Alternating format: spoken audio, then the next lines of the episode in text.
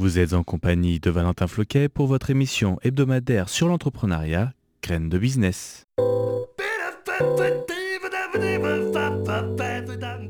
Le magazine des jeunes entreprises taïwanaises, Graines de business.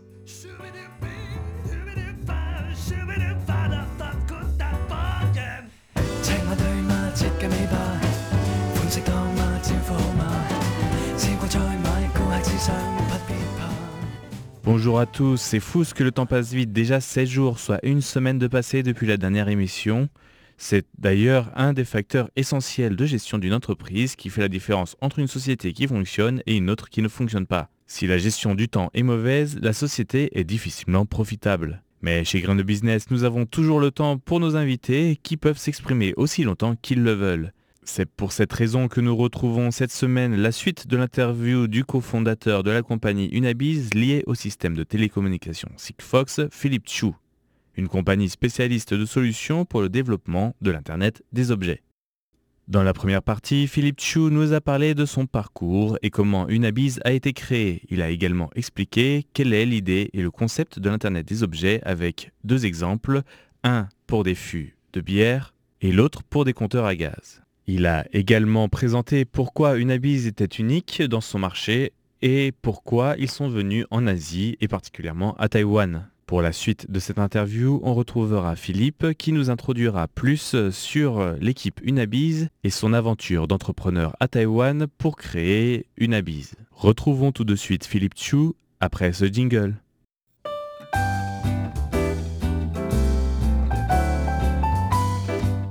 L'entretien de la semaine.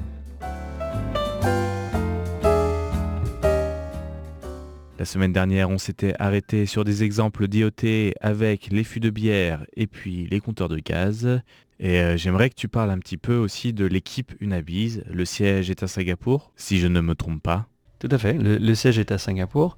Euh, Aujourd'hui, c'est euh, une soixantaine de personnes euh, réparties sur les deux territoires. On en a, il y a 45 personnes à, Taïwan et 15 à, Singapour. Euh, les 45 personnes, comme je, l'expliquais tout à l'heure, il y a des équipes de, recherche et développement, des ingénieurs, etc. La particularité de cette équipe de 60 personnes, c'est qu'on euh, a huit nationalités en mélangeant les deux équipes. Et, c'est devenu la valeur principale de la, société qui, est tout simplement la diversité.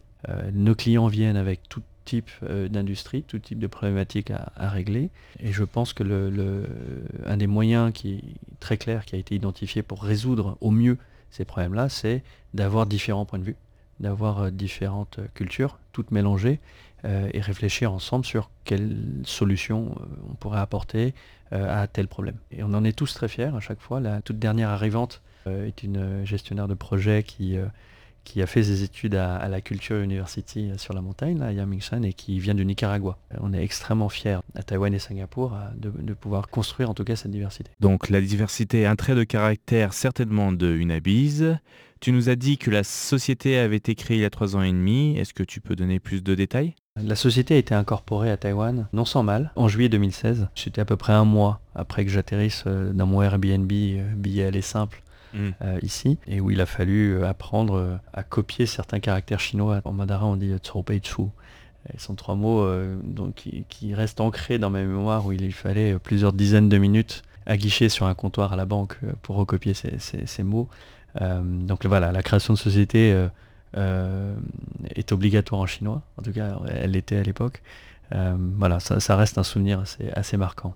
Et comment vois-tu le futur proche d'une Abyss On a, bon, bien sûr, il y a les, projets qui sont de plus en plus diversifiés, ce qui, ce qui fait la passion du quotidien, de, se lever du, bon pied. Euh, maintenant, l'année dernière, on a réalisé notre premier tour de table, ce qu'on appelle la série A, et où euh, des investisseurs français, euh, japonais et taïwanais, d'ailleurs, ont, rejoint le l'actionnariat du, groupe, j'allais dire, de notre humble start-up. Euh, euh, mais ils ont injecté 10 euh, millions de dollars américains dans, la société, ce qui nous a tout de suite propulsé vers, vers une, autre, une, autre, une autre échelle. Et un petit peu en avance de phase, mais je ne peux pas trop aller dans les détails, on travaille sur un second tour de table pour continuer cette accélération, parce que l'Internet des objets n'attend pas, et on, compte bien tout cas c'est ce qu'on espère, être un acteur euh, peut-être pas incontournable, mais en tout cas majeur dans cette transformation. Pour l'instant, euh, je veux dire, le, gouvernement de Taïwan, l'exécutif, etc., ont toujours été très, très réceptifs à ce, positionnement et, à nous aider dans, ce, dans, cette, aventure. Donc nous touchons à la fin de cette émission. Aurais-tu un mot à rajouter, une indication pour nos auditeurs, euh, peut-être un commentaire sur Taïwan ou sur l'entrepreneuriat à Taïwan. Alors ce, que, ce qui est absolument, euh, soyons assez direct, et je pense que c'est partagé par pas mal de monde, euh, par, vos auditeurs mhm. et, et, les personnes que je croise par-ci par-là ici, Taïwan est extraordinaire. Est extraordinaire en matière de vie, euh, je crois qu'il y a un sondage qui le confirme euh, cette année euh, comme étant une des plus belles destinations pour la plus belle destination pour les expatriés. Donc ça c'est c'est quelque chose que, j'avais constaté en arrivant, que, dont j'ai eu le retour de 100% des, amis et familles qui, sont venus visiter, ils sont visités Taïwan. donc ça c'est absolument extraordinaire. Et tout ça malgré une météo souvent trop chaude, ou trop humide, euh, malgré les tremblements de terre et les typhons. Donc malgré cela, je, pense que euh, Taïwan reste un, non seulement une île, mais, euh, mais avec une population et une culture extrêmement accueillante et ouverte. Donc ça, c'est extrêmement plaisant. ce qui simplifie assez, je dirais, l'attraction des, des, talents, en tout cas pour la vie ici. Voilà, il suffit de passer quelques semaines et de se rendre compte de, de l'oasis qui est, euh, est Taïwan euh, par rapport au reste, au reste des, pays. En revanche, il y a peut-être euh, quelques points que l'on pourrait, que je peux souligner si je peux me permettre pour terminer. c'est le, premier point, j'ai été, je me suis longtemps j'ai longtemps débattu avec mes services administratifs internes, mais il semblerait que le code du travail aujourd'hui à Taïwan oblige encore le, le fait de pointer l'heure d'arrivée et l'heure de départ. Euh, donc c'est très industriel comme approche. Euh, maintenant dans, euh, dans notre activité qui est, qui est plus du design, qui est beaucoup plus international avec, avec des fuseaux horaires extrêmement variables, je dirais. le, fait de, cloquer, de, de, de, pointer à l'arrivée et au départ est peut-être pas forcément la chose la plus moderne à faire. Et, et quand, par contre, quand on a le, la, menace, on dirait, du, du, code du travail qui dit attention, vous devez le faire, sinon, sinon, trois petits points, trois petits points. C'est.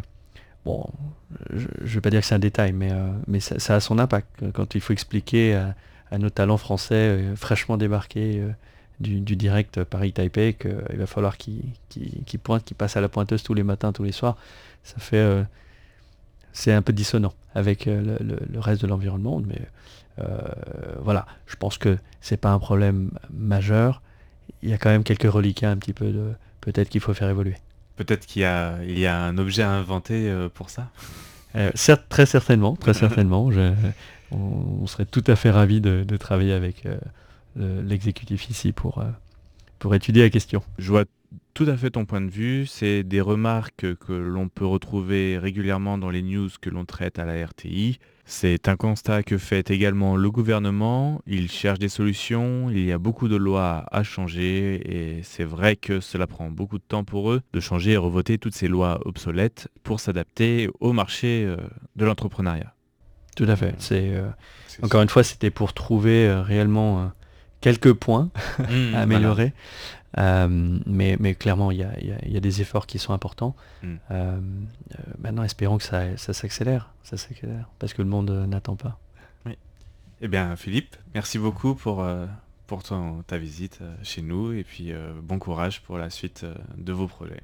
Merci beaucoup, Valentin. L'interview est terminée. Je vous ai remis sur le site internet tous les détails sur la compagnie Unabiz. Je vous ai remis également en lien une émission de graines de business où on parle d'un des projets d'Unabiz qui est le Hacking House, qui est un genre de marathon comme on appelle les hackathons, mais pour des projets d'Internet des objets et qui comprennent un programme de trois mois pouvant accompagner des startups pour les mettre sur des bons rails administratifs, mais aussi être en capacité de produire et présenter un produit à la fin des trois mois d'accélération. La présentation de la sélection des compagnies a eu lieu mercredi 16 octobre dernier et le showcase, ce qu'ils appellent eux le Demo Day, aura lieu en janvier prochain.